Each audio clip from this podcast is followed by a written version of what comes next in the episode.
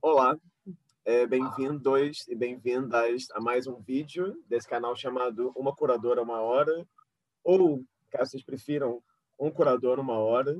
É, só para explicar um pouquinho no que consiste esse canal, ele se trata de uma série de entrevistas, de conversas, né, de com curadores e curadoras que trabalham com artes visuais e de alguma forma se relacionam ao Brasil. Ou seja, grosso modo, nós temos três grandes é, linhas aqui. Curadores que são nascidos no Brasil e que aqui trabalham, curadores que são nascidos no Brasil que trabalham fora do país, e curadores que são nascidos fora do país que no momento trabalham no Brasil e vivem aqui já há algum tempo. Então, essa série de entrevistas, ela preza por uma diversidade de compreensões do que seria fazer curadoria em artes visuais, de lugares identitários também, é, de regiões do Brasil também, e também uma diversidade de faixas etárias, né, de gerações de profissionais do campo da curadoria. Dito isso, temos aqui do outro lado da câmera uma presença muito, muito ilustre. Eu queria agradecer o tempo dela, interesse e tudo mais. E queria manter uma tradição aqui nesse canal, que é pedir, por favor, para ela se apresentar para a gente um pouquinho. Tá.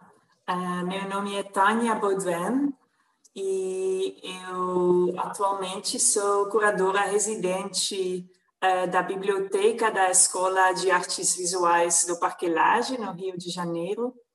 Um, eu moro uh, no Brasil desde 2015 e antes disso eu morei na Holanda, em Amsterdam, onde eu trabalhei um, em um instituto de arte chamado If I Can Dance, I Don't Want to Be Part of Your Revolution. Um, eu também uh, gostaria de agradecer Rafael muito pelo convite. Uh, eu acho o projeto dessas entrevistas incrível. Um, super importante mapear essas uh, formas diferentes diferentes de curadoria no Brasil, muito rico. E para mim é, é, uma honra ser incluído nesse mapeamento, é muito legal. Nada, que isso. Para mim que é uma honra poder te, te entrevistar e também, enfim, pensar nessa sua presença aqui, na sua atuação também.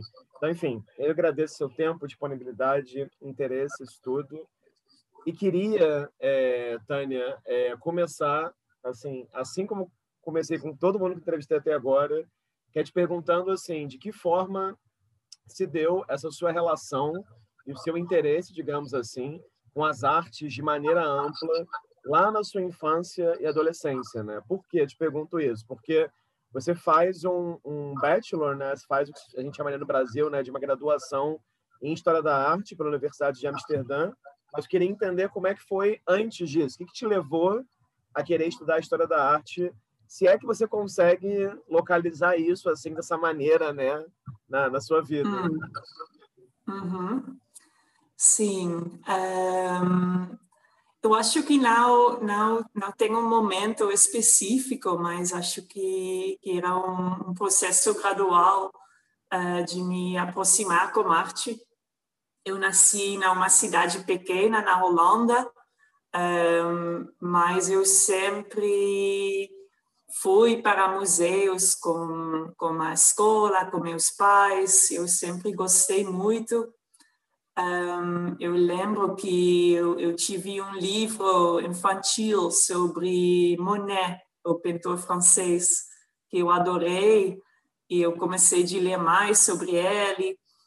Um, e aí, no, no colégio, eu, eu, é, a, a aula que eu gostei mais foi a aula de arte, e teve uma parte prática dessa, dessa aula uh, e uma parte mais teórica de história de arte.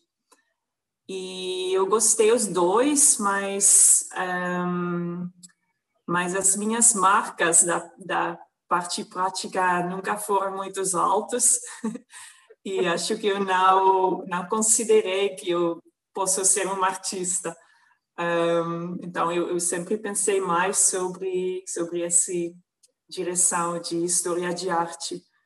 mas mesmo assim não, não foi um, um, uma escolha super clara para mim.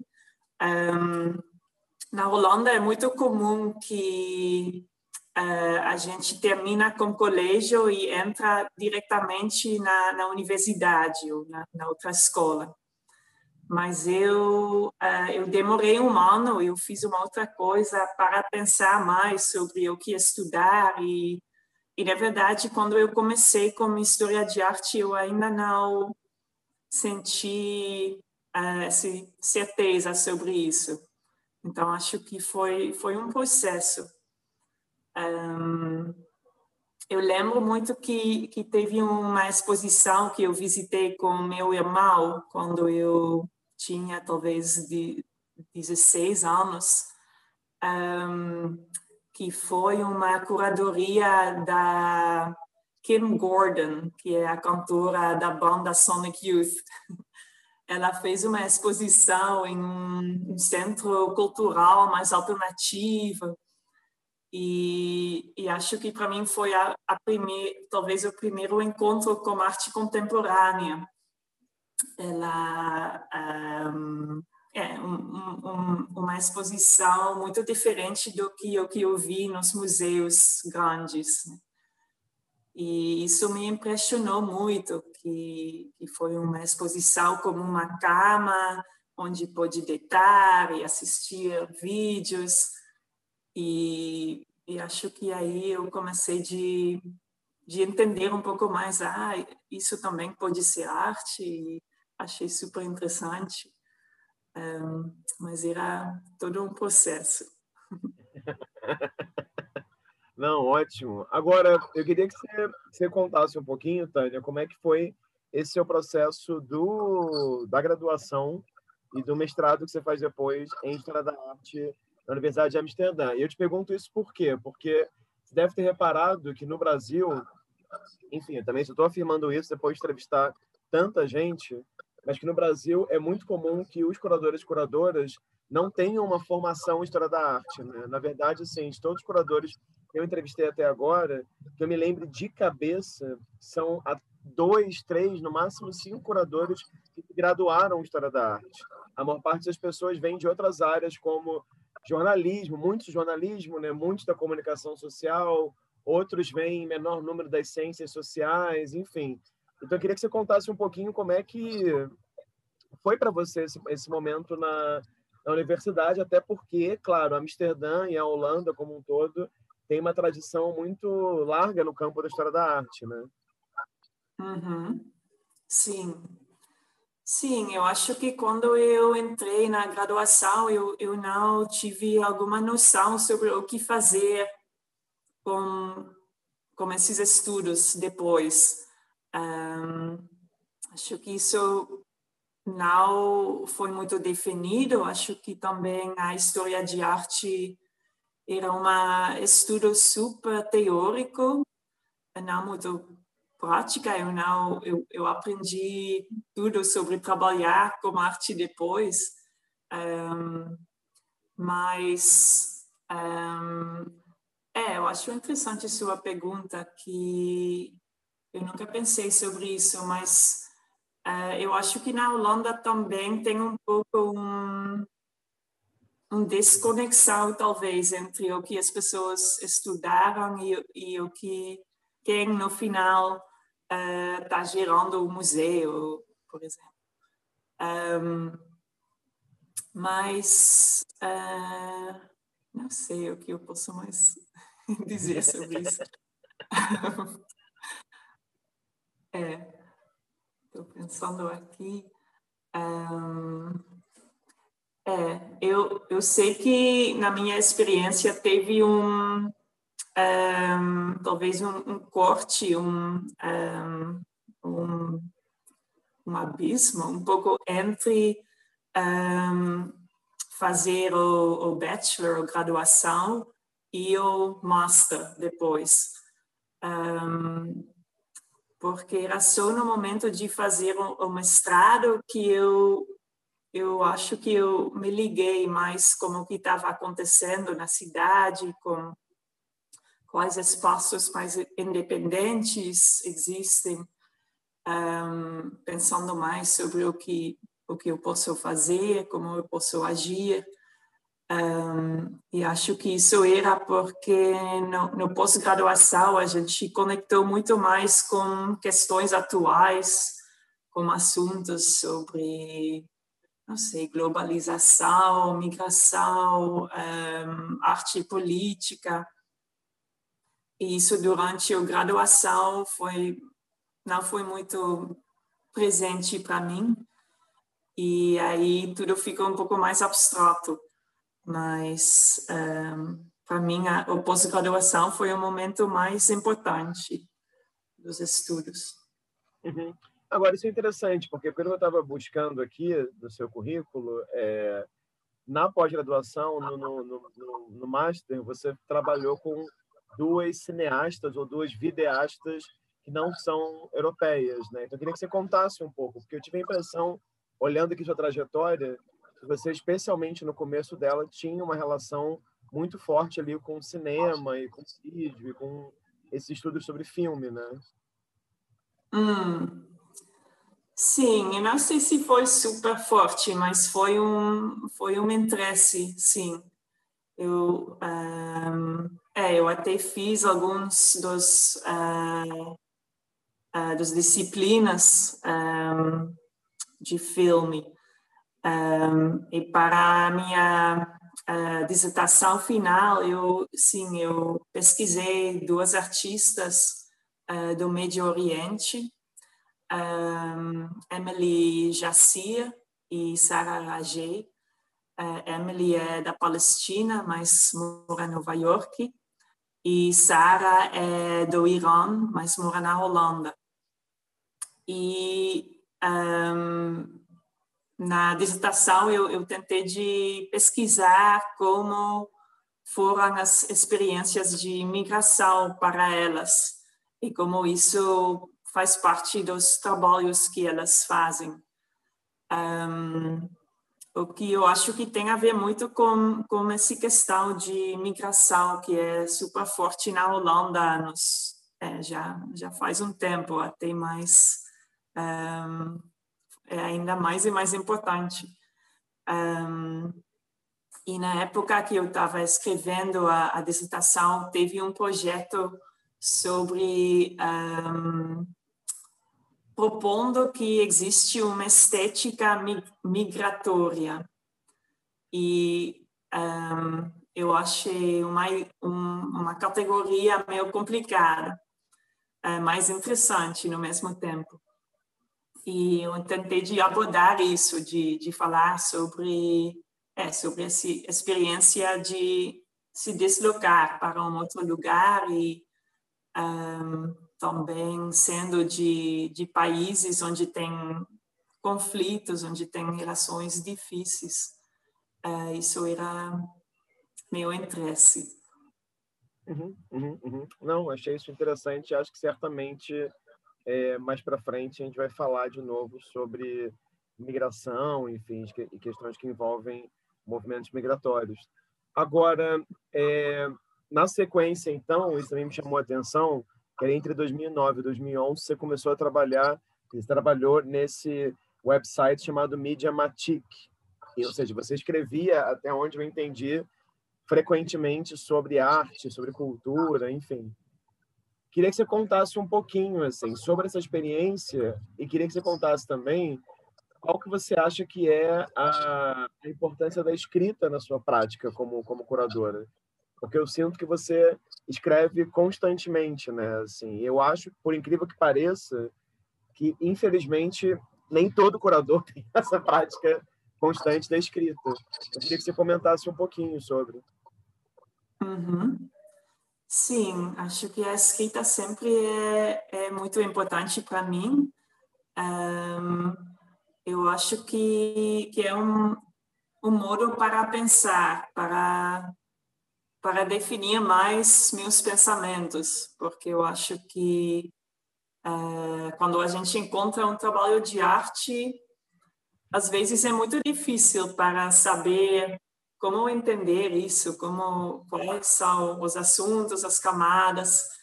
Um, eu acho que a escrita ajuda muito em, em pensar o que está acontecendo. Um, e eu não sei, eu acho que minha escrita tem um, um lado muito descritivo, por, talvez por esse motivo de tentar tentar de entender. Um, mas sim, eu gosto muito de escrever, não é fácil, mas acho que é importante. E sim, quando eu comecei a trabalhar no Mediamatic, eu estava editando o site do, um, do Espaço de Arte. É, é, realmente um espaço de arte que também tem um site muito um, extenso, porque é um espaço de arte que se conecta muito com tecnologia, como internet. Um, e eu estava cuidando desse site, escrevendo artigos, entrevistando outros artistas, também fazendo outras coisas. Um, e era super legal para é, para trabalhar com isso. E acho que isso sempre uh, ficou na, na minha prática, sim. Os outros lugares onde eu trabalhei também geralmente teve um essa conexão com o texto. Uhum, uhum. E como e como que como eu não sei se você consegue definir isso assim, mas como que se dá o seu processo de escrita assim? Você geralmente tem um um modus operandi para escrever? Você segue algumas regras suas? Depende de cada texto? Como é que isso funciona? Hum, é difícil. Uh, eu acho que sempre começa com uma ideia que vai ser o texto mais incrível que existe. E quando eu começo, eu, eu vou descobrir que não vai ser. Mas acho que não sei, acho que sempre começa com colocar algumas ideias e tentando de criar conexões. Eu gosto muito de pensar sobre um, ehm, trabalhos de arte em relação de trabalhos de outros artistas, para tentar de achar um contexto para é, para entender. Um, e acho que é isso. Um, sempre tem uma parte de pesquisa, claro, um, mas eu não tenho exatamente uma metodologia. Eu tenho um, uma escritora que eu admiro muito, que é escritora curadora, que é a Lucy Lepart, uma americana que começou sua prática nos anos 60 em Nova York e que eu acho que tem um papel meio entre é, entre curadora, escritora, talvez até artista às vezes. Um, e o que eu gosto muito do, da escrita dela é que, que acho que pode ser lido para um público geral. Não é super teórica, não é super acadêmico, um, mas é, ela tem um, um estilo muito claro, muito pessoal também, um, que eu gosto e eu gostaria de emular. Quem sabe um dia. Quem sabe você já está emulando até, enfim. Mas olha só, é, você falou aí rapidamente que parte do, do material que você produzia para o Mediamatic era também tinha a ver com a ideia de entrevista, né? Ou seja, você também entrevistava alguns artistas. Eu vou voltar nisso algumas vezes, eu acho, quando começar a falar alguns projetos que você fez mesmo no Brasil. Mas queria te perguntar de uma vez, já que a gente está numa entrevista aqui, qual que você acha que é a, a importância de se entrevistar pessoas, né? Hum. Qual é a importância de entrevistar é, sim, pessoas? Sim, sim, sim, é. Eu acho que um, eu acho que é importante ouvir um, as pessoas, mas falando agora sobre arte, as artistas, eu acho que é importante que a gente tenta de criar esse é, contexto de entendimento. Eu acho que o campo de arte contemporânea é, é muito fechado para para muitas pessoas e eu acho que ouvir dos artistas pode ajudar muito. Eu sei que depende muito do artista e do tipo de trabalho que faz. Não cada trabalho precisa uma explicação ou alguma coisa assim. Mas, um, mas eu acho que é bom ouvir das pessoas e um, é, e eu gosto muito mais desse papel que você tem agora de fazer as perguntas, porque um, eu sempre estou tentando de, é, de me relacionar, de entender o outro. Eu gosto muito de me mergulhar na, nas ideias do outro. Então, é, é uma coisa muito mais fácil para mim fazer um, uma entrevista do que ser entrevistado. Maravilha. É, agora, seguindo aqui, e eu imagino também, enfim, que, enfim, você tem, sei lá, algumas coisas a contar sobre essa experiência. Eu queria entender um pouco como foi esse seu processo de começar a trabalhar no If I Can Dance. É, eu não sei porque sempre que eu penso no termo If I Can Dance, o nome inteiro do projeto, vem na minha cabeça If You Can Dance, eu não sei porquê, mas enfim, o nome é If I Can Dance, I Wanna Be Part of Your Revolution. E queria entender também como é que foi esse processo para você, pelo menos até onde eu entendi aqui a sua trajetória, em que você começa a se dizer ou talvez ser vista como curadora, entende? Porque se eu entendi, assim, você tem essa formação história da arte, tem essa relação com a escrita, e é a partir da experiência do If I Can Dance que a curadoria chega, entre aspas, né? Eu queria que você comentasse uhum. um pouco como é que foi esse começo. Sim. Eu, eu comecei a trabalhar lá como um, estagiária. Estagiária. Estagiário, sim. Um, e If I Can Dance, talvez para explicar um pouco como funciona, porque é um, um instituto de arte um, como modo de operar bem específico, eu acho.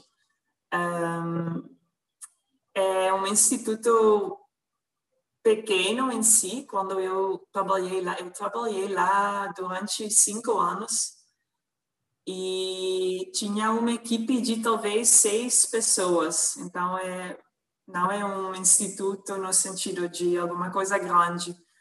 Um, e If I Can Dance sempre um, convida artistas a fazer um novo trabalho, encomenda artistas de fazer um novo trabalho que tem um foco ou um interesse em performance, mas pode ser entendido de forma ampla, pode ser também um filme ou um, um outro tipo de apresentação. E esse trabalho uh, pode se desenvolver durante dois anos. Então, a gente tenta, tentou de criar condições para um artista para desenvolver um trabalho durante dois anos, um tempo bastante longo, eu acho. E durante esses dois anos tem momentos diferentes de apresentação ou de uh, comp compartilhar o processo. E aí, um, uh, If I Can Dance faz parcerias com outros institutos para apresentar esses trabalhos. Um, não tem um espaço de apresentação, Uh, sempre tem uh, parcerias com museus, mas também com espaços uh, menores para apresentar. E isso é, era super legal para, para trabalhar com isso, porque eu acabei de trabalhar em, um, nos, é, nos espaços diferentes, de escalas muito diferentes a gente fez projetos com Tate Modern em Londres, mas também com um coletivo de curadores no Bilbao, uma cidade pequena na Espanha. Um, teve todos esses modelos diferentes. Um, e que mais? E, e, tem também uma parte, um braço, um braço forte de pesquisa, uh, que se relaciona muito com a, a questão de como, um, como a gente pode conhecer um, um performance ou um trabalho de arte do passado, uma coisa que muitas vezes já aconteceu, não temos mais um acesso direto, um, mas como podemos aproximar esse trabalho. Uhum. E o que eu fiz lá, eu comecei lá um, coordenando algumas oficinas um, que Falkenens faz uh, com um, que são integradas nos mestrados de arte na Holanda. Isso era super legal. Eu acompanhei artistas que estavam dando aulas um, e além disso, quando eu comecei a trabalhar lá, um, digamos, uh, full time, um, eu eu fiz muitas coisas porque porque era uma equipe tão pequena. Eu eu acabei de uh, fazer produção, uh, escrever textos de comunicação, um, introduzir projetos publicamente, uh, acompanhar os artistas no processo. Um, eu achei isso ótimo para, para aprender um, o trabalho uh, e também para se sentir trabalhando numa equipe juntos, porque todo mundo fez tipo um, um pouco de, de tudo. Uhum, uhum. E sim. E sim. Agora, tem, tem uma coisa que eu achei, que eu achei interessante quando eu estava lendo aqui, e queria que você contasse um pouquinho, é, porque quando eu estava vendo, acho que o nome da posição que você tinha lá, eu li em algum lugar que era Head of Discursive Programs, ou, ou, ou Discursive Program. E aí, pensando de novo essa questão da entrevista, e mais do que entrevista, uma questão que me parece que te interessa, que é a questão da fala, né, assim, dessa troca, eu queria que você comentasse um pouquinho, assim, é, é, tanto sobre esse termo, né, dos programas discursivos, quanto também queria que você comentasse o que, que você acha sobre esse termo que cada vez fala mais no campo da arte contemporânea. Eu diria que, enfim, que no Brasil se começa a falar nos últimos anos também essa ideia de programas públicos, né? O que, que você pensa em torno desse termo, né? Programas públicos também. Sim. É, esse nome de uh, Head of Discursive Program foi um pouco inventido para mim, eu acho. Um, porque eu estava no início cuidando um, desses programas de oficinas com, com alunos, com estudantes. Uh, também teve um uh, grupo de leitura que eu estava coordenando. Um, eu sempre me relacionei mais com o que está em volta de arte. E só no final eu acho que que a gente decidiu não, mas pode pode dizer curadora também. Mesmo se eu, eu até hoje tenho problemas com esse termo, eu acho que também é um, não sei, eu, eu entendi um pouco que é um assunto que uh, surgiu várias vezes nas, nas suas entrevistas, uh, de se sentir um pouco incomodada sobre, ah, mas eu sou curadora ou não, não sei. Eu, eu, eu fiz exposições, mas não muito. Eu sempre um, organizei mais eventos ou programas. Um, e é, por isso eu acho às vezes esse tema de curador difícil, porque a gente não sabe exatamente o que faz parte o que não. Uh, também não é super importante definir isso tudo. Um, mas sim, eu, eu acho que é uma coisa que eu gosto muito de fazer, de, de pensar sobre o trabalho de arte e tudo o que pode existir em volta disso, para, para compartilhar isso com o público. Uhum. E o que, que você acha dessa, dessa, dessa expressão, programas públicos? Estou te perguntando isso por quê? Porque alguns curadores que eu entrevistei é, colocaram em questão até que ponto esse termo é um termo, digamos assim, é o melhor termo para resumir essa, esse interesse em é, pensar a programação para um público, né, que não envolva necessariamente a exposição, sim algo que possa envolver um workshop, algo que possa envolver uma fala, enfim, não sei se você tem alguma opinião sobre, sobre esse termo. Hum, não especialmente, mas, mas eu acho que, que talvez uh, esse termo mostra que tem, tem mais e mais demanda para esses programas públicos, para, para criar essas relações com o público, para envolver as pessoas mais, de forma mais ativamente. Um, mas eu também posso dizer que quando eu estava trabalhando lá uh, no If I Can Dance, a gente, na verdade, teve um público muito específico. Não foi um público geral que visita exposições no museu. Um, era um público muito já integrado no campo de arte, eram artistas, outras pessoas trabalhando com arte. Um, e eu acho que isso, na época, eu achei ok, eu, eu, um, eu achei que pode ser que existem institutos que não, não se, não sei como dizer, que não se relacionam com o público mais amplo possível, pode ser mais especializado.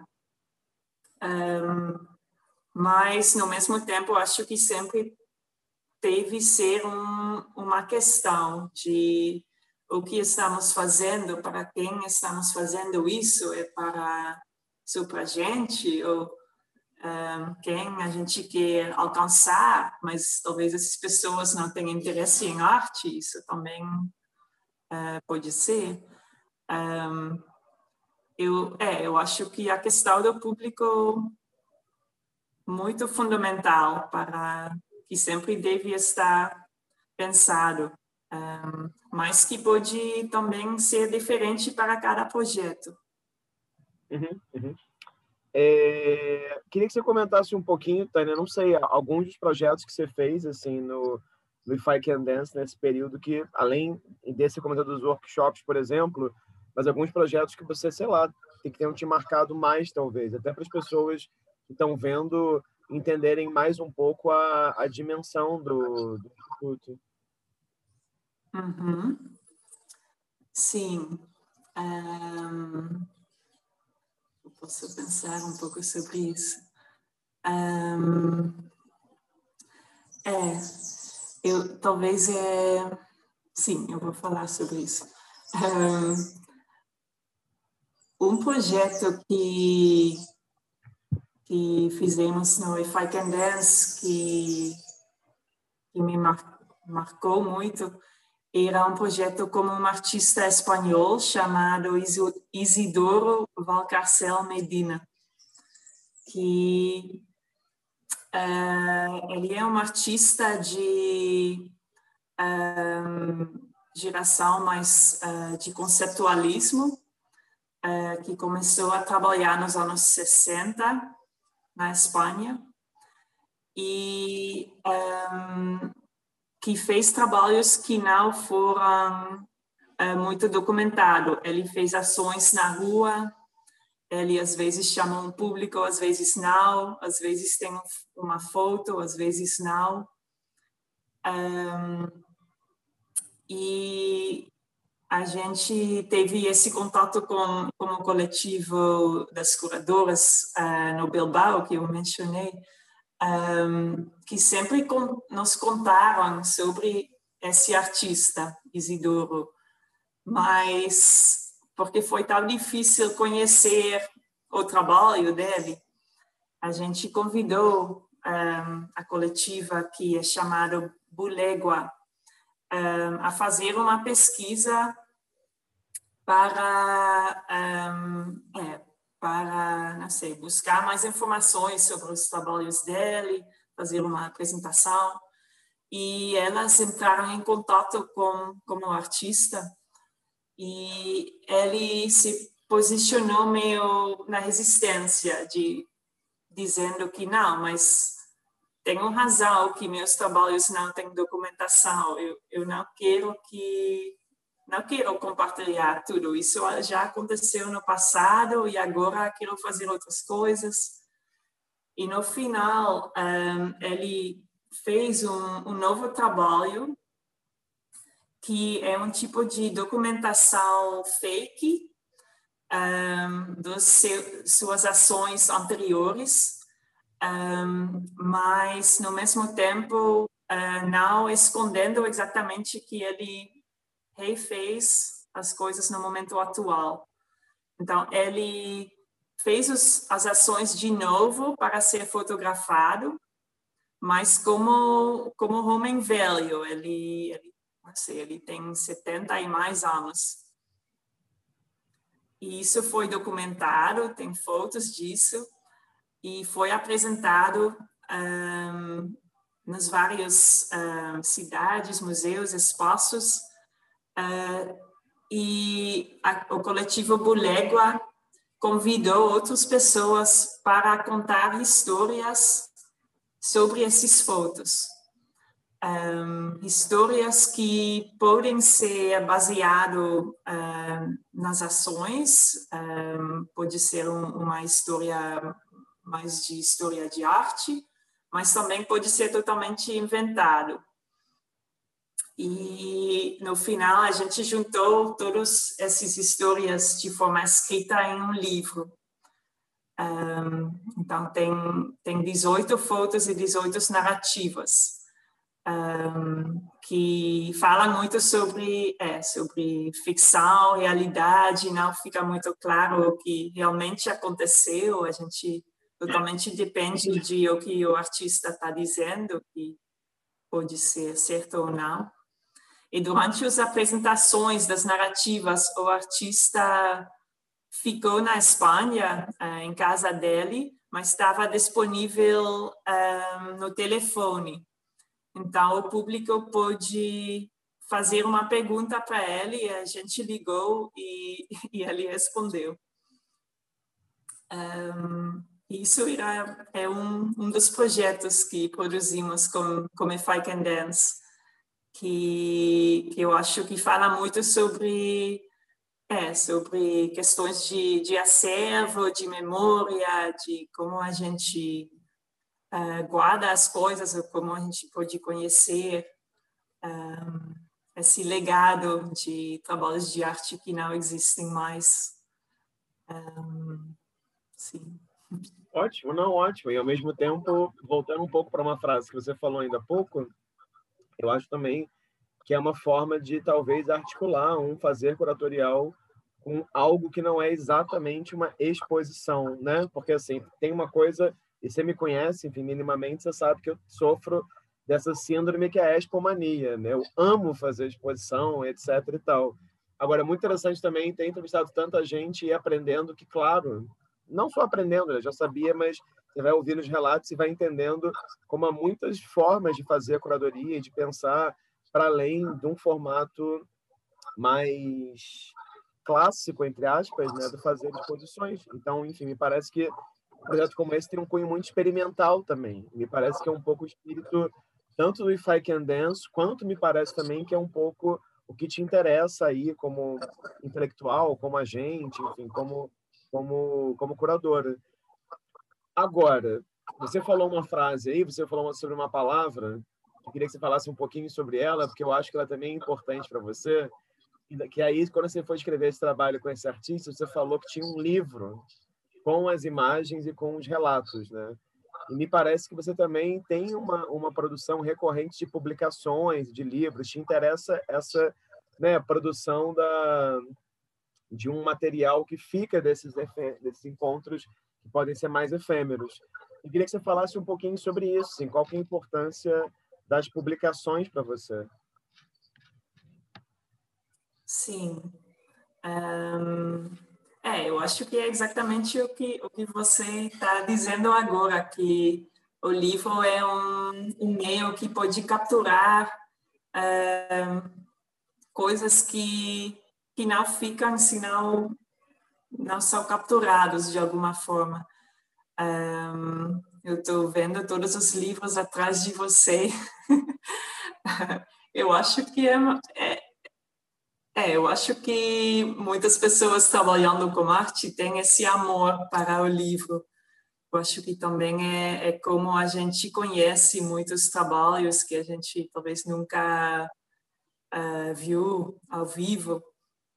Um, e eu acho uma, uma plataforma é muito lindo para, para compartilhar.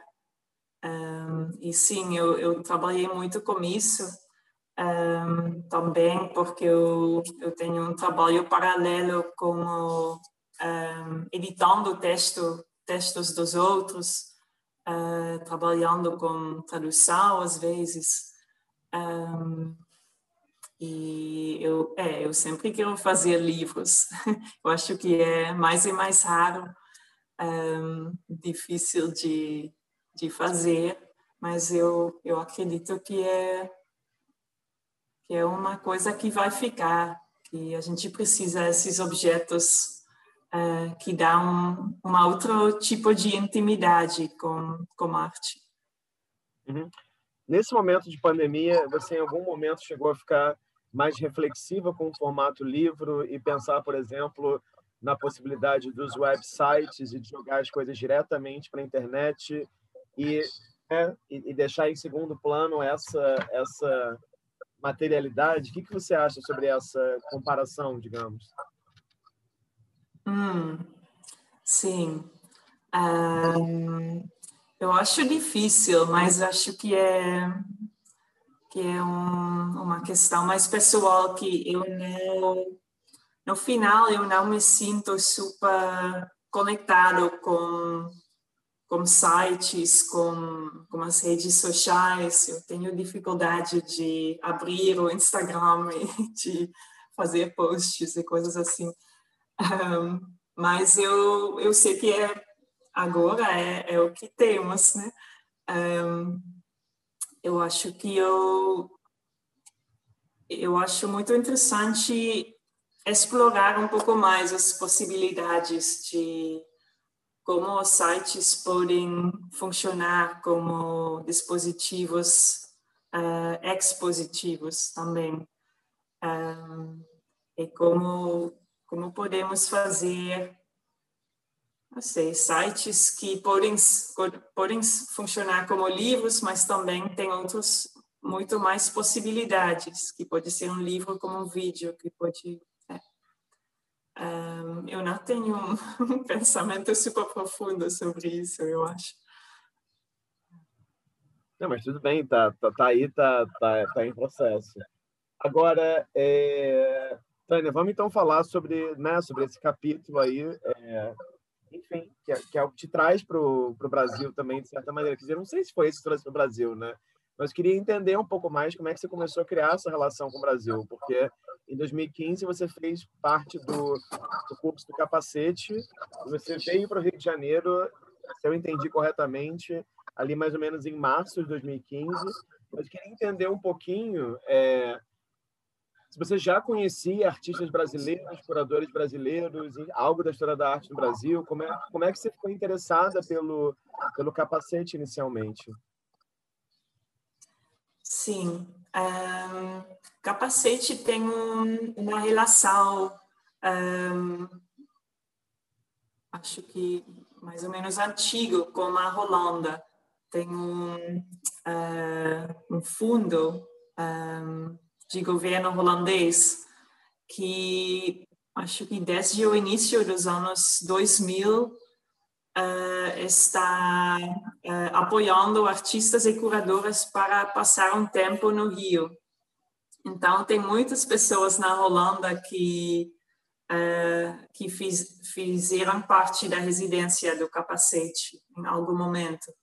Eu conheci muitas dessas pessoas que, em geral, sempre foram super positivas sobre a experiência no Brasil. Um, eu também tive contato com algumas pessoas e projetos brasileiros antes de vir no Brasil. Um, no If I Can Dance, a gente um, fez bastante projetos relacionados do Brasil. Um, por exemplo, teve um, um projeto do Inti Guerreiro, um, um curador que fez um tipo apresentação e texto performática sobre Flávio de Carvalho. E a gente também trabalhou muito com uma artista holandesa chamada um, Wendelin van Oldenburg, que um, ficou muito tempo no Brasil e, e fez vários filmes aqui. Um, um, que no final apresentamos no MAM Rio, uh, sobre uh, Daisy Tigrona e Betty Mendes. E então eu, eu, é, eu tive algumas ideias sobre o Brasil antes de vir, um, mas eu acho, na verdade, que eu participei no edital para ser selecionado como participante do capacete, porque eu estava sentindo que eu estava precisando alguma mudança. É, eu queria fazer uma outra coisa sem saber exatamente o que. E em 2015 foi o primeiro ano, ano que Capacete um, fez, ou talvez voltou a fazer, um programa um, de mais tempo, um programa de 10 meses para um grupo de um, 12 participantes de países, países diferentes. Eu achei incrível. Uh, escrevi um projeto e foi selecionada. Uhum, uhum. E, e, e, e, como é que foi, assim, assim queria entender mais, assim, como é que foi esse programa para você e também o que, que te levou a querer permanecer no Brasil também, né, assim, porque eu acho que, que claro, assim, isso é muito interessante e, e também, certamente, não é um caso isolado, né, assim, de, de um encontro com uma alteridade, com uma outra cultura, entre largas aspas, e um desejo de ficar mais tempo, ou ficar permanentemente, né? Então, sei que isso é muito uhum. pessoal, obviamente, perguntar isso, mas queria entender um pouco mais, assim, como é que foi o capacete que te levou a, a querer seguir no Brasil? Sim. Um, capacete foi, foi incrível. Eu, eu não posso uh, superestimar o impacto do, do, capacete na minha vida, eu acho. Um, também foi, é, foi incrível passar um tempo com um grupo de, de 12 pessoas, morando juntos, fazendo oficinas juntos, conhecendo a cidade. Um, e acho que ter essa experiência de estar em uma outra cultura é sempre muito interessante. Um, é, é um pouco difícil falar sobre isso sem cair nos, nos clichês sobre o Brasil. Um, eu acho que a decisão de ficar no Brasil tem, tem um lado mais pessoal que, que talvez um, é difícil colocar em palavras, é uma coisa mais intuitiva, talvez. Um, mas eu mas também tem um lado mais talvez profissional que uh, nesse momento eu estava completando cinco anos um, do trabalho como I Can Dance como eu falei eu estava sentindo que eu estava precisando de um outro contexto e um, eh, no momento que eu entrei no capacete a ideia ainda foi voltar para If I Can Dance depois voltar para Amsterdã mas durante o ano eu comecei a pensar mais a mais de ficar no Brasil. eu acho que esse tempo de 10 meses, quase um ano do programa do capacete, é bastante tempo, mas também é, é um tempo que você começa a se sentir tipo em casa, que mas no mesmo tempo sentindo que, que ainda tem muito mais para, para aprender, para conhecer. Um, e eu acho que Brasil tem, e Rio de Janeiro tem um, um, uma conexão super interessante de artistas que trabalham com, com performance, mas de forma mais ampla, como o corpo, com, com outras sensibilidades, um, com participação, com relacionamentos, que eu achei interessante para, para uh, descobrir mais. E nesse ano do capacete teve muitas pessoas que, que decidiram, que tentaram de ficar mais tempo no Brasil. Eu acho que também é um pouco um efeito do, do programa que, que é tão legal que, que as pessoas querem ficar mais tempo. Um, mas dizendo isso que fazendo uma residência é sempre um pouco um, um bubble, não sei, é um, um, quando eu fiz, eu tive o apoio financeiro do governo holandês, eu consegui de viajar, de fazer muitas coisas, não é exatamente a vida como é normalmente.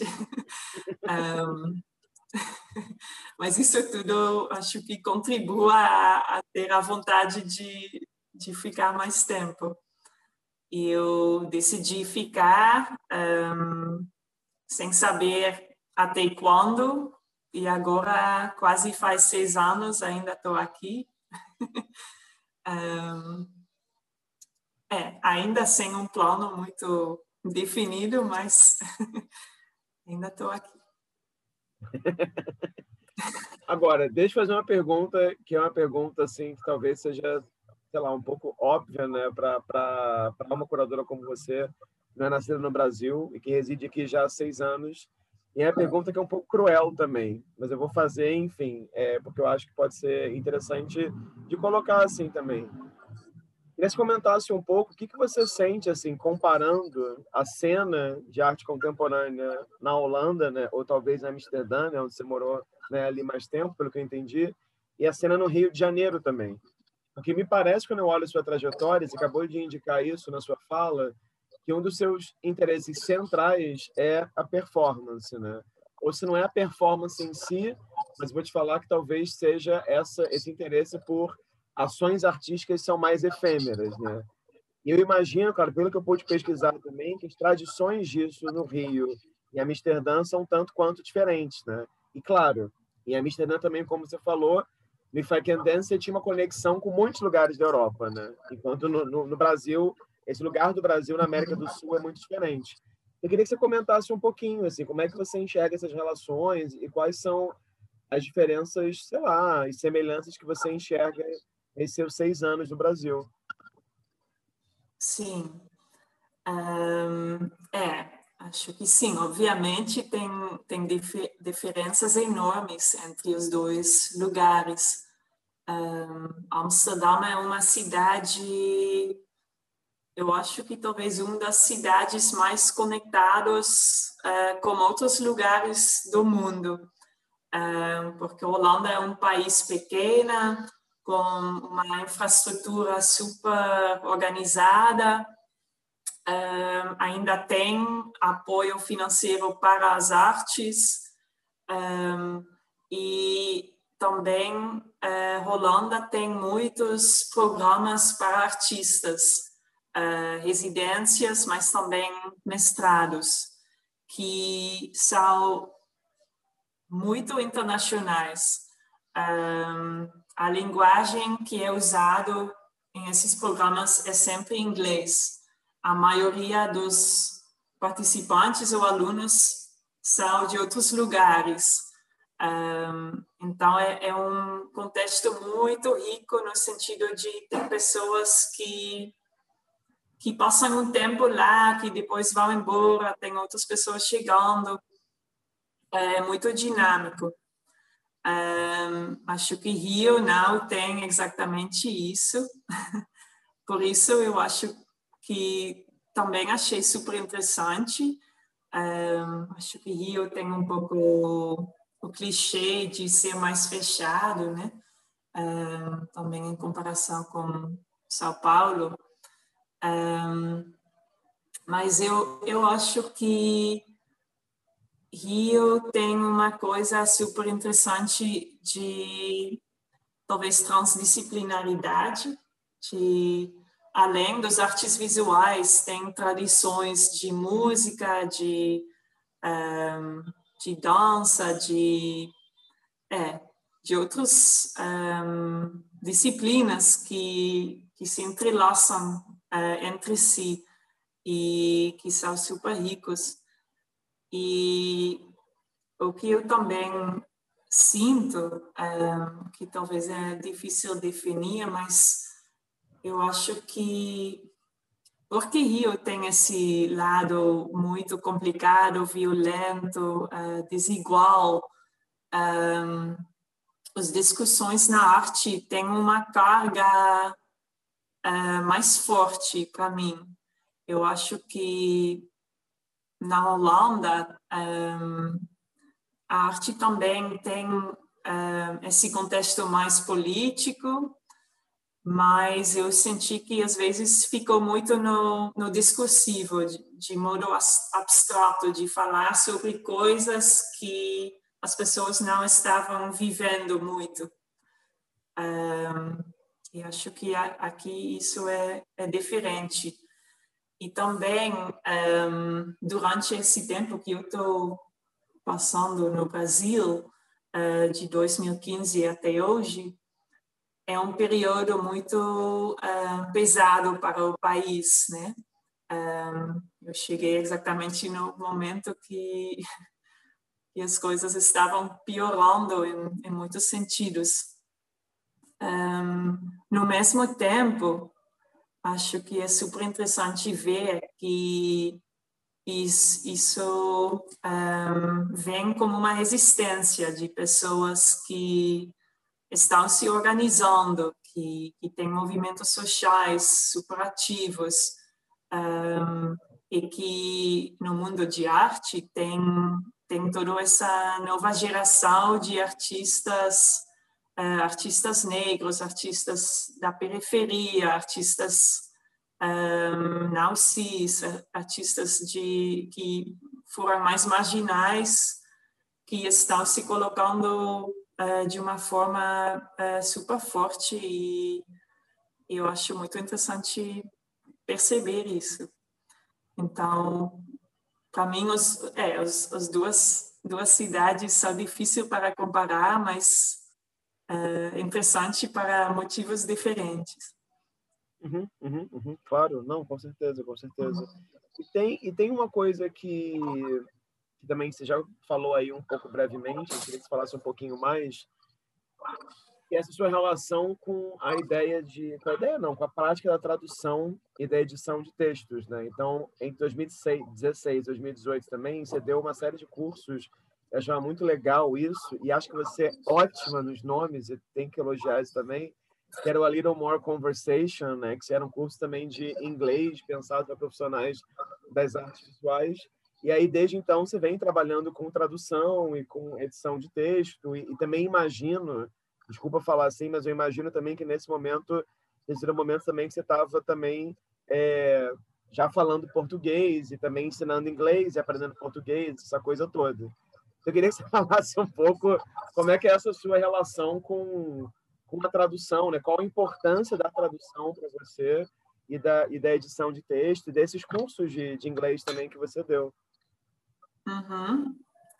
É, quando eu decidi ficar no Brasil, eu eu fiquei pensando muito sobre o que eu posso fazer aqui. Eu, eu não tive um trabalho aqui. Um, eu pensei, ah, meu inglês é, é bom, eu posso dar aulas de inglês. Eu comecei a dar aula numa escola de idiomas uh, em freguesia e foi super legal. E aí, depois de um tempo, um, foi o artista Daniel Jablonski que me falou, mas por que você não está conectando aulas de inglês com arte? Eu, eu não pensava sobre fazer isso, mas, uh, mas eu comecei a fazer, um, dando aulas de inglês para artistas ou para pessoas com interesse em arte, fazendo assuntos de arte, lendo textos em inglês sobre arte. Uh, comecei a dar aula um, no Parque Lage também. Um, e isso foi, foi incrível para mim. Eu, eu senti que eu criei um, um tipo, um especialismo que, um, que me permitiu trabalhar aqui no Brasil com arte, não exatamente, mas sim com arte. Um, e, no mesmo tempo, acho que focar tanto no inglês também uh, fez que meu português nunca se desenvolveu muito bem. Um, ainda estou improvisando muito. Não, mas é ótimo, pelo amor, que isso, como assim? Depois de seis anos pode ser muito melhor, mas está tudo bem. Um, mas sim, eu, porque eu já estava um, trabalhando com textos também na, na Holanda, um, eu, eu também tentei de continuar esse trabalho aqui um, dando ajuda para artistas que precisam fazer um texto no inglês ou para institutos que precisam traduções eh, eu trabalhei muito com Maíra das Neves, que, um, que me ajudou porque porque eu sinto que eu posso traduzir português e inglês, mas o oposto uh, ainda é difícil. Um, mas isso, é, para mim, virou um trabalho super importante para me sustentar aqui, um, que eu estou fazendo até hoje. E daí, em, em 2018, você considera que essa. Ah, estava vendo, enfim, em 2015 você trabalhou também uma temporada com Arthur Lindsay, né? E em 2018 você fez esse primeiro projeto no Capacete, que é uma maneira de, tra... uma... é maneira de trabalho, né? Maneiras de trabalho. Isso. E aí queria que você comentasse um pouquinho, assim, porque eu sinto que enfim, que tinha um formato no programa também. A Sofia César, que é amiga nossa, participou, mas eu não pude no dia que ela, ela participou. Mas eu sinto que tem um formato que é o da conversa, que é o da troca, que é o aprender falando, digamos assim, que me parece que te interessa muito, né? Uhum, sim, eu, eu fiz uma série de conversas, que no final só foram três conversas, mas pode talvez um dia continuar uh, conversas convidando cada vez dois artistas de gerações diferentes para falar sobre uh, questões super práticas de, de, de seus trabalhos. Um, porque eu, eu realmente estou curiosa para saber como, como as pessoas no campo de arte trabalham um, eu acho que tem modos muito diferentes, como você, como, como as entrevistas também está um, tá mapeando. Um, e acho legal que, que arte tem essa possibilidade de moldar um pouco seu jeito de trabalhar de forma que, que funciona bem para cada um. Um, de outro lado, tem, tem questões muito um, fundamentais sobre como ganhar dinheiro, como fazer arte sem dinheiro, isso é importante. Eu estava uh, perguntando questões desses. E o que eu achei interessante sobre convidar pessoas de gerações diferentes um, era também tentar de ver como isso pode mudar ao longo do, do tempo, porque eu acho que no capacete, onde eu sempre fiquei muito conectado, um, tem um contato, uma troca forte com artistas de um, uma certa geração, um, que talvez hoje em dia tem 50, 50 anos, que começaram a trabalhar uh, no final dos anos 90, um, que, que passaram todo esse desenvolvimento do Brasil com uh, a entrada uh, do Lula em 2004, né? Um, com um, as outras políticas um, de, nas universidades de diversidade. teve um, acho que um tempo quando teve muito mais dinheiro para a arte, o, o que foram estruturas talvez frágeis que nesse momento agora também estão um, é, destruídos um pouco, né? Um, e, e eu também me conectei muito com uma geração um, de artistas uh, mais jovens, de entre, digamos, uh, 25 e 30, 30 anos, que, que começaram a trabalhar um, aproveitando algumas dessas um, políticas, mas agora também estão percebendo como isso tudo está um, tá desaparecendo. Um, e então essas conversas foram um pouco tentativas de entender esses processos e como como continuar a trabalhar um, nesse contexto que é tão diferente do que o contexto de arte na Holanda, que é muito mais estável, um, onde pode começar sua prática e desenvolver de uma forma mais segura. Mas aqui parece que é, teve momentos um, mais uh, com mais apoio, outros momentos não e um, para mim, talvez também como estrangeira, era interessante tentar de entender como, como artistas lidam com todas essas mudanças uh, e desenvolveram seus trabalhos. Uhum, uhum. Sim, sim. Talvez aqui no Brasil, especialmente no Rio, né? Já que a gente está falando bastante sobre o Rio, a coisa se dê mais por ondas, né? Você tem grandes ondas e ondas mais curtas, enfim. Mas essa suposta estabilidade se aí realmente é, é, não é muito, sei lá, vista ou encarada, encontrada aqui. E daí, logo na sequência, você começa a trabalhar desde o ano passado na biblioteca do Parque Laje, né? Então, queria que você contasse um pouco, assim, como que é para você trabalhar lá, é, enfim. Sim.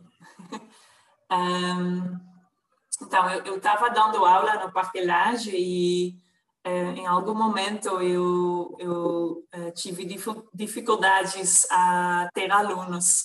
Eu não estava conseguindo de, de fechar uma nova turma e estava pensando, ah, ok, talvez preciso fazer outras coisas um, além do parquelagem.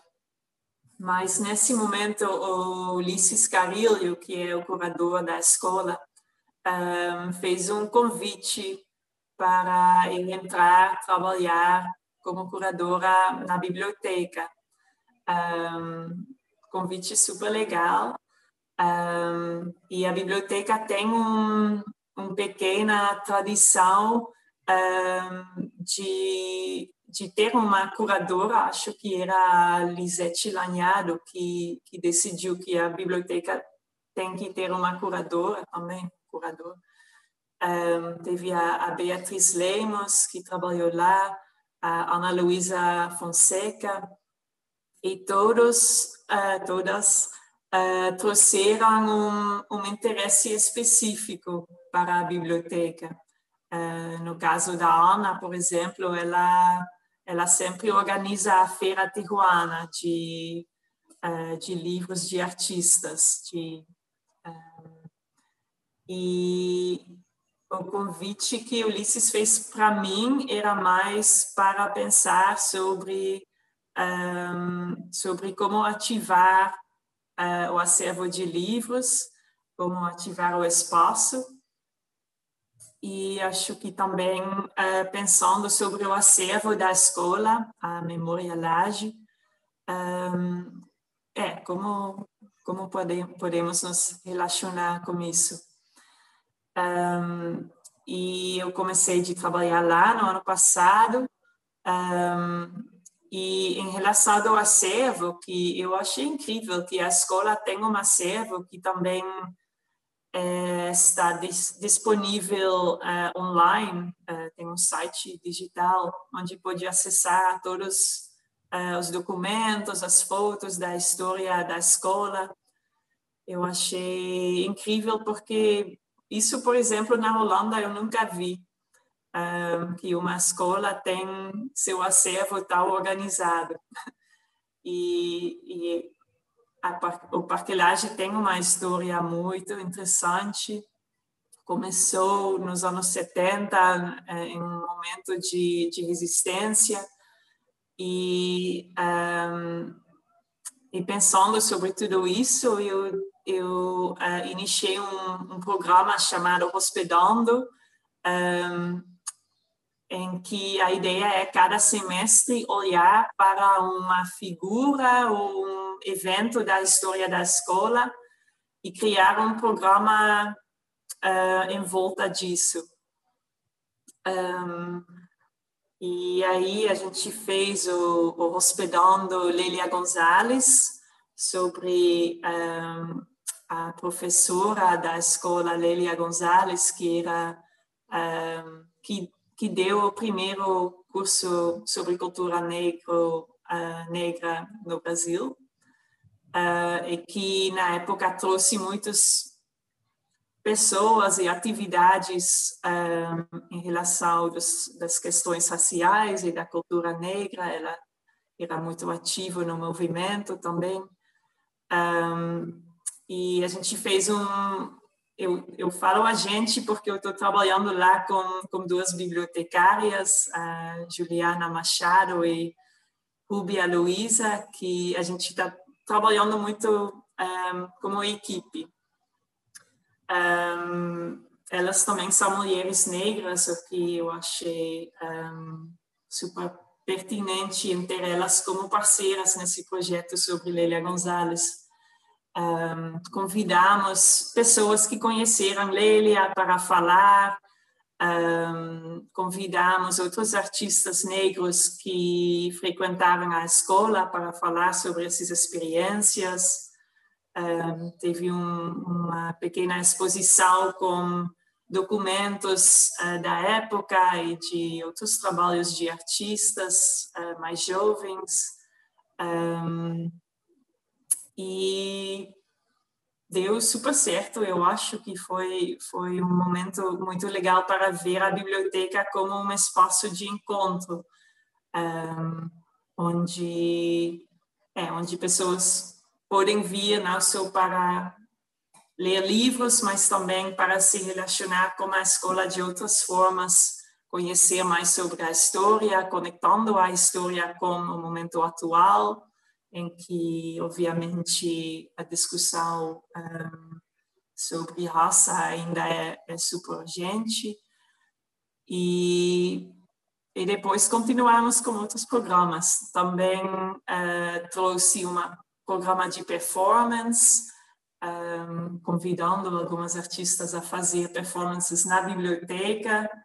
É um espaço muito específico um, porque parquelagem um, porque Laje, Parque Laje está num um palacete, era uma, uma casa antiga, um, e a biblioteca fica na banheira.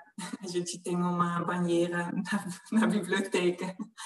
Então, é um espaço muito teatral, um, que, que acho que provoca muito a, a criatividade, a pensar, pensar o que pode acontecer lá. Uhum. E esse programa que você falou de performance é esse que se chama Um Berro, Um Sussurro, né? Sim. Sim. E que pessoas você já convidou, por exemplo, no, no Berro, Um Sussurro? Foram várias pessoas já, né? Sim, no primeiro semestre um, fizemos uma chamada aberta, um, então uh, fizemos uma seleção de, de pessoas que, um, que mandaram propostas. teve a, o, a Max Vila Moraes, teve um. Estou esquecendo o nome do grupo, grupo de mulheres, que ah, não vou lembrar agora. Um, é, muitas pessoas. É, esse momento de mente branca. Um, Não, mas é normal, é muita gente mesmo. Sim.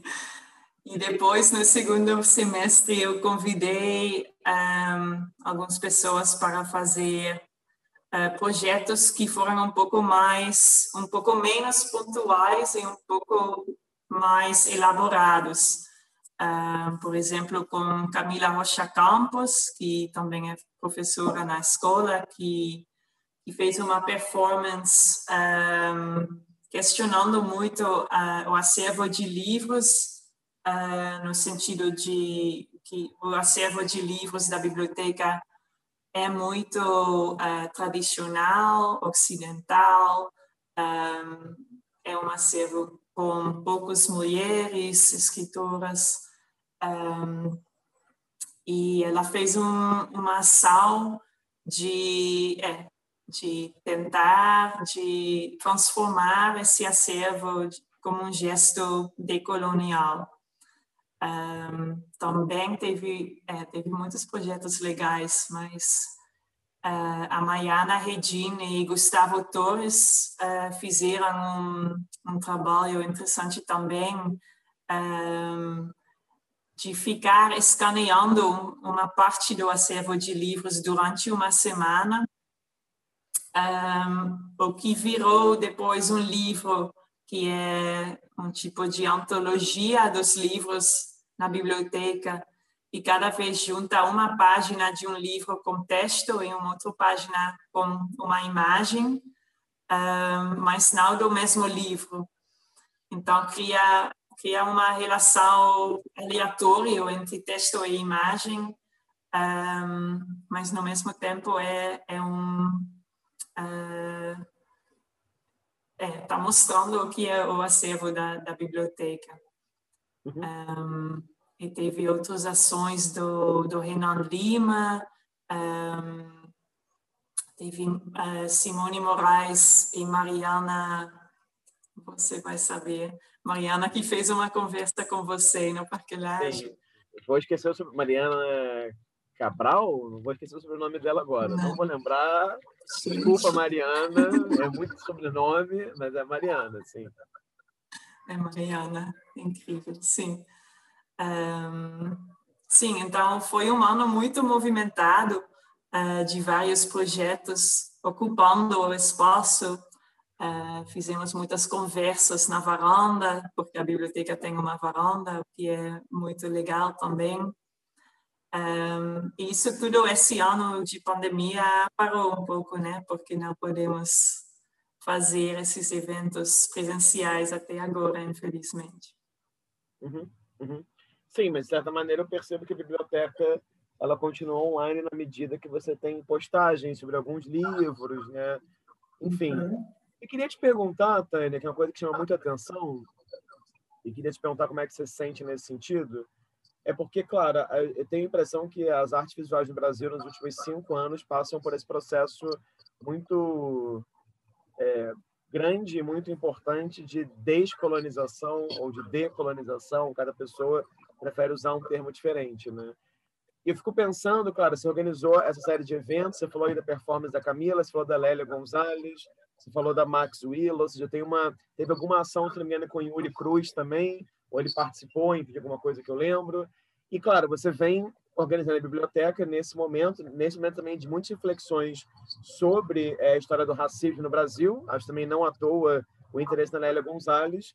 E, claro, você é uma curadora não brasileira, holandesa, branca, etc, etc, etc, né? Quero dizer assim, numa, numa leitura, né, numa leitura muito muito rasa, muito de imediato, você é uma figura que é, é, exterior a essas questões e a essas e a essa e a cena também daqui do Rio. Né?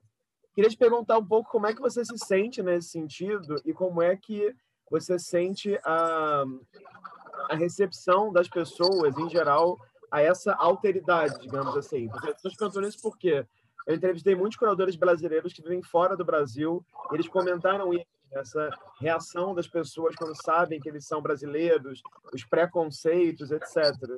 Eu queria que você comentasse um pouquinho como é que você se sente nesse lugar também, sendo uma estrangeira no Brasil, né? Sobre essa como que a alteridade apita algumas vezes, né? Sim, sim.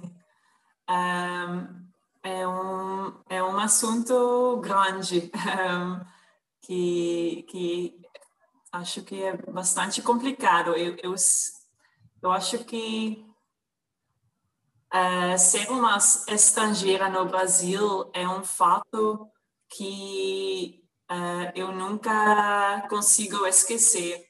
Uh, eu acho que para quem me encontra desde o primeiro momento é, é totalmente óbvio que eu falo com sotaque, eu sou uma mulher muito branca, muito alta, um, cabelo curto também.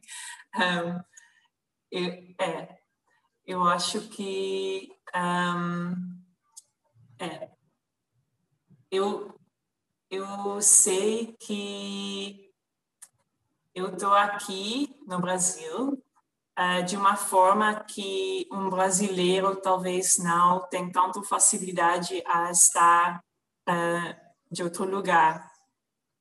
Um, quero dizer que eu sou super privilegiada. Um, eu posso estar aqui tentando de trabalhar. Um, tem pessoas que valorizam muito o fato que eu sou da Europa. e isso tudo cria muitas fricções também. eu acho que é, até que Holanda tem uma relação colonial com, com o Brasil, né? Um, isso tudo é também é uma discussão na Holanda que que até agora é muito recente. Um, acho que na, na Holanda agora as pessoas estão discutindo isso mais e mais mas até recente todos os museus apresentaram o, o período colonial como a época mais gloriosa do país. Um, e eu acho que os artistas na Holanda têm um papel muito importante juntos com, com os movimentos sociais em mudar essas ideias, mas é, é um processo super lento. Um, e para eu estar aqui no Brasil, eu, é, eu sempre sinto isso. É, é, às vezes difícil não se sentir uh, culpada demais. Ou, um, no mesmo tempo, eu acho que não tem como fugir esse fato. Um, é importante fazer coisas, um, mas com certeza eu eu sei que eu estou também uh, fazendo coisas erradas nesse sentido. Eu estou, um, com certeza, continuando algumas, um, não sei, como alguns preconceitos, como eu é, faz parte da de quem eu sou.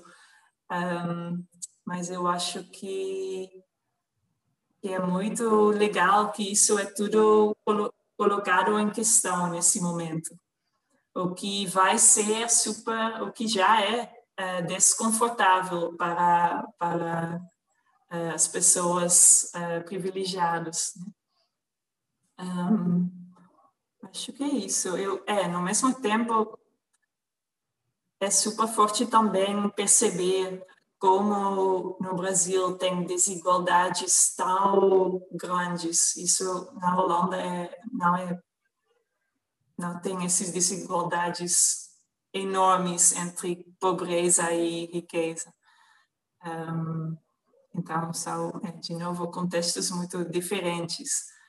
Mas, um, não sei, eu, eu sinto muito que trabalhando lá na biblioteca com, com minhas colegas lá, um, me dá muito apoio para, para aprender realmente com, sobre esses assuntos e escutar. Não, mas eu acho ótimo e, e, acho que é muito por aí mesmo. Eu perguntei porque eu acho que é muito bacana na medida que nem toda curadora ou curador que é, vou usar esse termo que muitas vezes não quer dizer nada, tá? Que é europeu e que vem para o Brasil, é, porque, né, porque a Europa também é uma coisa enorme, tem muitos europeus ali, é, nem todos têm essa escuta que você parece ter, que eu acho que é muito louvável, assim, a escuta, o interesse de aprendizado e a ausência de medo também, quer dizer, não sei se é ausência de medo, né, assim, mas é esse desejo de, de, dialogar com pessoas tão diferentes que você, quanto as questões, quanto as identidades e quanto as práticas. Então, perguntei mesmo porque eu acho que é muito, é muito bom ver isso, assim. E acho que o trabalho na biblioteca é, traz isso muito à tona, assim, um desejo de aprendizado e de não lançar a luz para você também, e sem lançar a luz para os outros. Então, acho que isso é muito, muito, muito bom.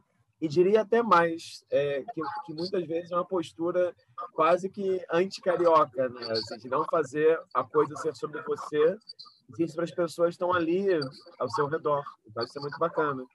Fiquei pensando aqui, Tânia, já caminhando aqui para o final da nossa, das minhas perguntas, é, se você sente que essa experiência no Brasil, esse seu interesse em performance, a sua passagem pelo capacete, e tudo isso também te levou ao interesse por estudar no seu mestrado o trabalho do Ricardo Basbaum, né, que parece uma figura essencial para se pensar até mesmo capacete e até mesmo uma certa vertente, digamos assim, usar esse termo complicadíssimo da arte carioca ou da arte brasileira, né? Assim, eu queria que você falasse um uhum. pouquinho sobre esse interesse do seu mestrado sobre o Basbão. Sim, é, acho que Ricardo Basbaum é, é uma figura-chave para mim no Brasil. Um, eu já conheci um pouco o trabalho dele antes de vir e uh, depois eu conheci melhor aqui. Eu acho que ele ele faz um um ponte entre uh, o legado de, de artistas como Ligia Clark, Eloy Sica e um, uma geração mais jovem que é super interessante. Um, eu, eu escrevi a, a, minha dissertação na, na UF sobre um, um único trabalho dele, que é o trabalho Eu, Você, Coreografias, Jogos e Exercícios. Um, e, e já é interessante porque eu, eu foquei num trabalho só, mas é um trabalho que ele iniciou em 97 e continuou a fazer uh, durante todos esses anos, uh, em contextos muito diferentes, uh, cidades diferentes no Brasil, também outros países, um, outros tipos de instituições, de MoMA até um festival em uma assim, cidade pequena. Um, e é, eu acho que o trabalho dele é, me ajuda muito a pensar práticas performativas, um, performativas e participativas uh, no Brasil. Um, e eu acho que, porque ele também escreve muito, né? Um, eu estou vendo muito no, no geração de artistas que eu conheço, como Sofia Cesar, como uh, Lucas Sargentelli, Cristina Ribas, um, outras pessoas, que, que ele também tem um, uma certa influência uh, em trabalhos de outros artistas. Então, para mim, é, é um, uma pessoa importante. Ótimo. E, e para terminar, claro, queria que você falasse um pouquinho sobre esse projeto que está desenvolvendo agora com capacete, que também acho que tem um nome ótimo. Mais uma vez, vou frisar aqui, eu acho que desde um berro, um sussurro, é um ótimo, até é, o hospedando também é ótimo, e esse agora que é o arte para não ser vista. Né? Então, queria que você comentasse um pouquinho no que, que consiste, se eu entendi corretamente, é um projeto que você e o Capacete começaram agora, recentemente, durante a pandemia mesmo, né? Sim. Um, primeiramente, preciso dizer que o título não é de mim. Um, é, era um, um, comentário do artista Jabas Lopes sobre o trabalho do artista Ducha. E o projeto é um, uma exposição com Ducha e com Isabelle Arthuis, que é uma artista uh, bélgica, e faz parte de, esperamos, uh, uma série de exposições um, históricas que Capacete quer fazer, um, porque é, Capacete foi fundado no final dos anos 90, já faz mais do que 20 anos, uh, passaram muitos artistas brasileiros e estrangeiros. E o Helmut Batista, que fundou o Capacete, um, agora está fazendo esse projeto para, para recuperar um pouco esses artistas um, para o público carioca que às vezes nunca viu o, o projeto final que eles desenvolveram durante a residência. E o Helmut me convidou a, a ser, um, na verdade, um, eh, uma testemunha, mais do que uma co-curadora, talvez, um, para seu projeto. Um, e mas trabalhamos juntos a, a realizar.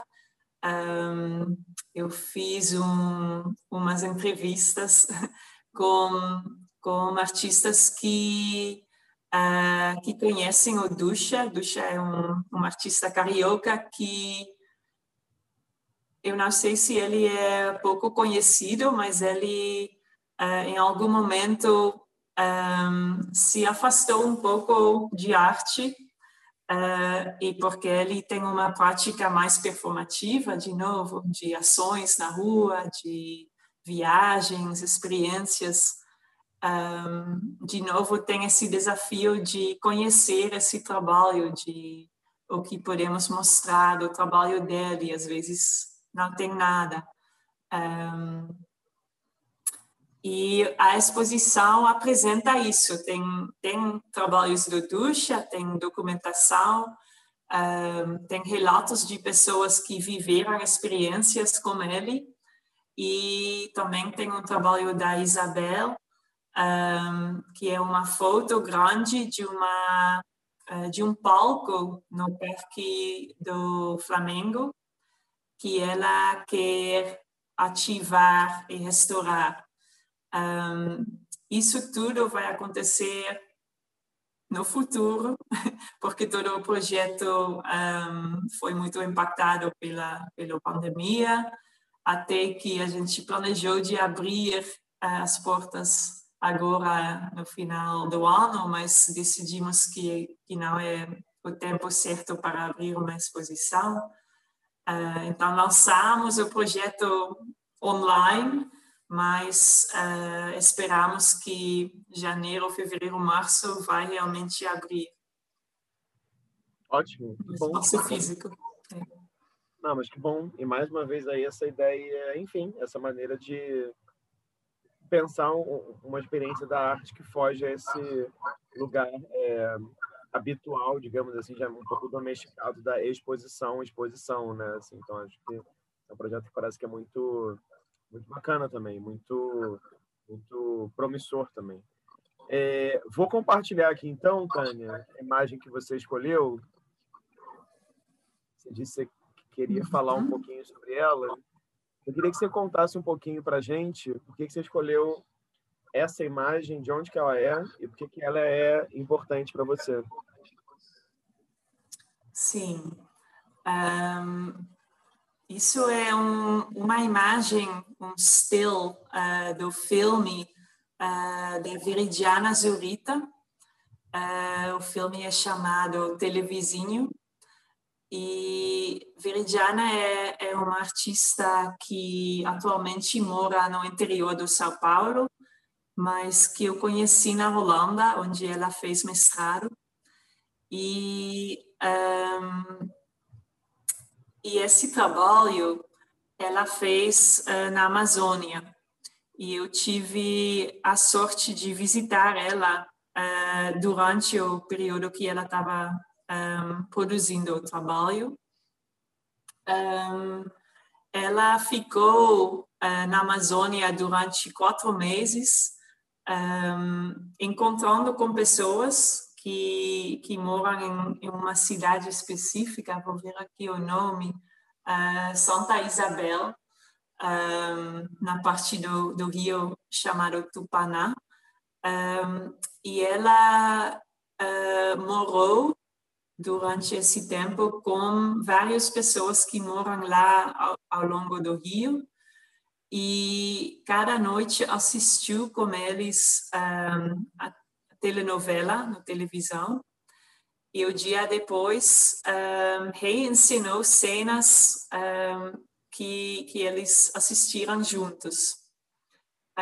então foi um tipo de apropriação desse material de telenovela que, que faz parte de uma cultura um, dominante, né? Um, uma, um fenômeno um, específico também do Brasil.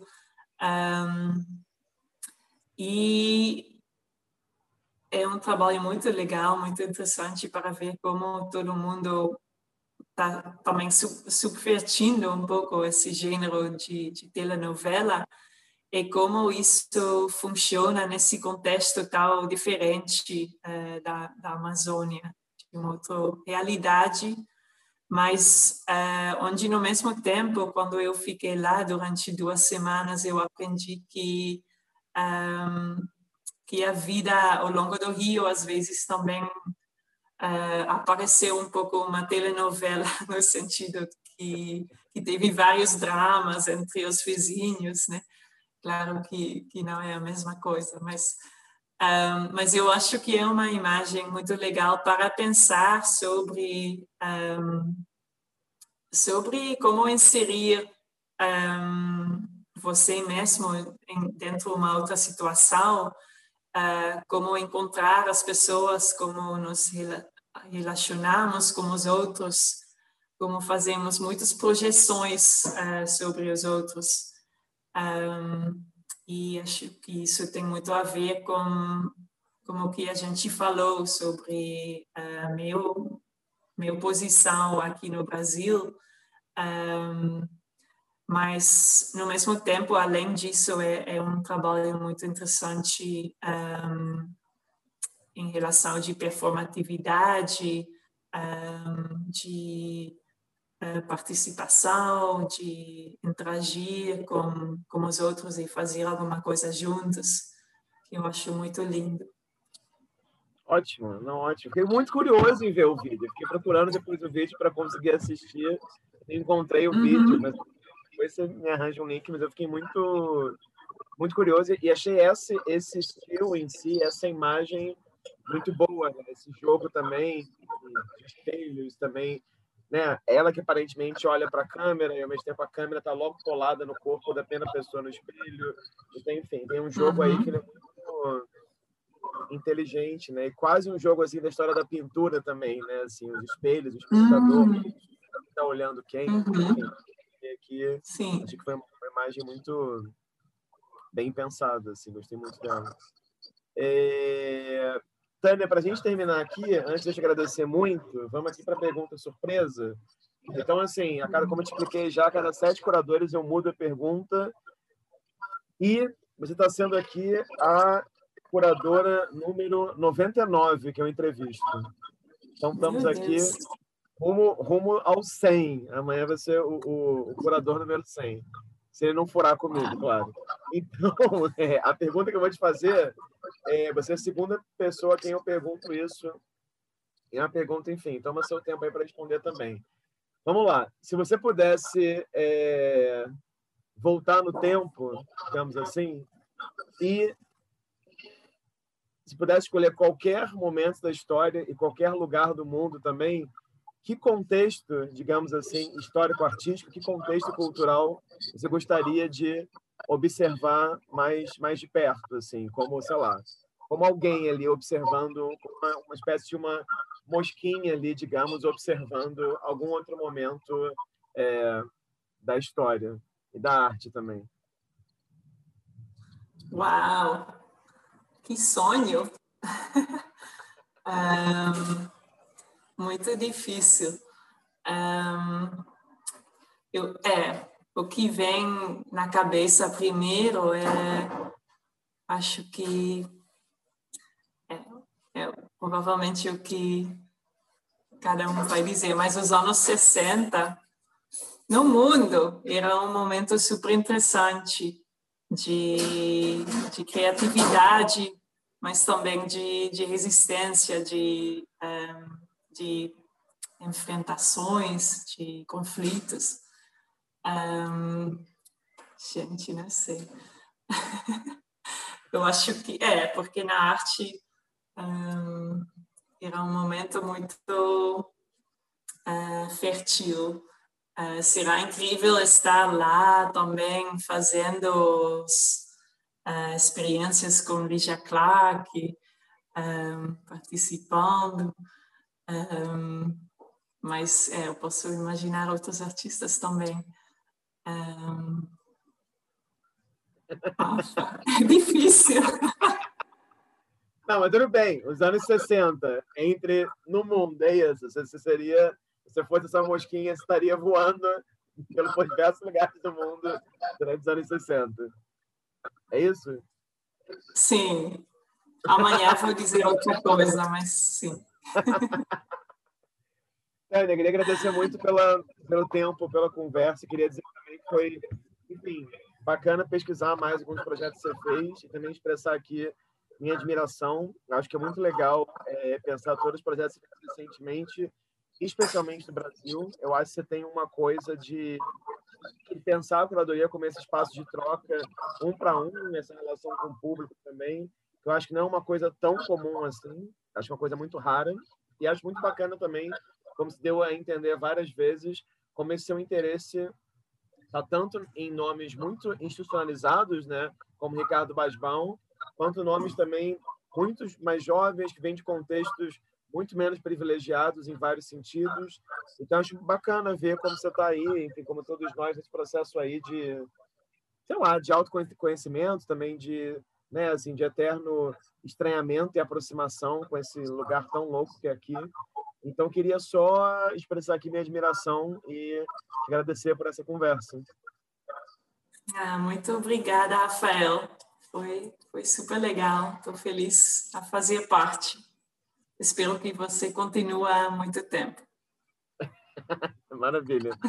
Bom, para quem assistiu até aqui, ou para quem escutou até aqui, essa foi uma entrevista com a Tânia. Como é que eu falo o sobrenome? A Tânia Baldwin? Qual a melhor maneira? Me fala, me ensina.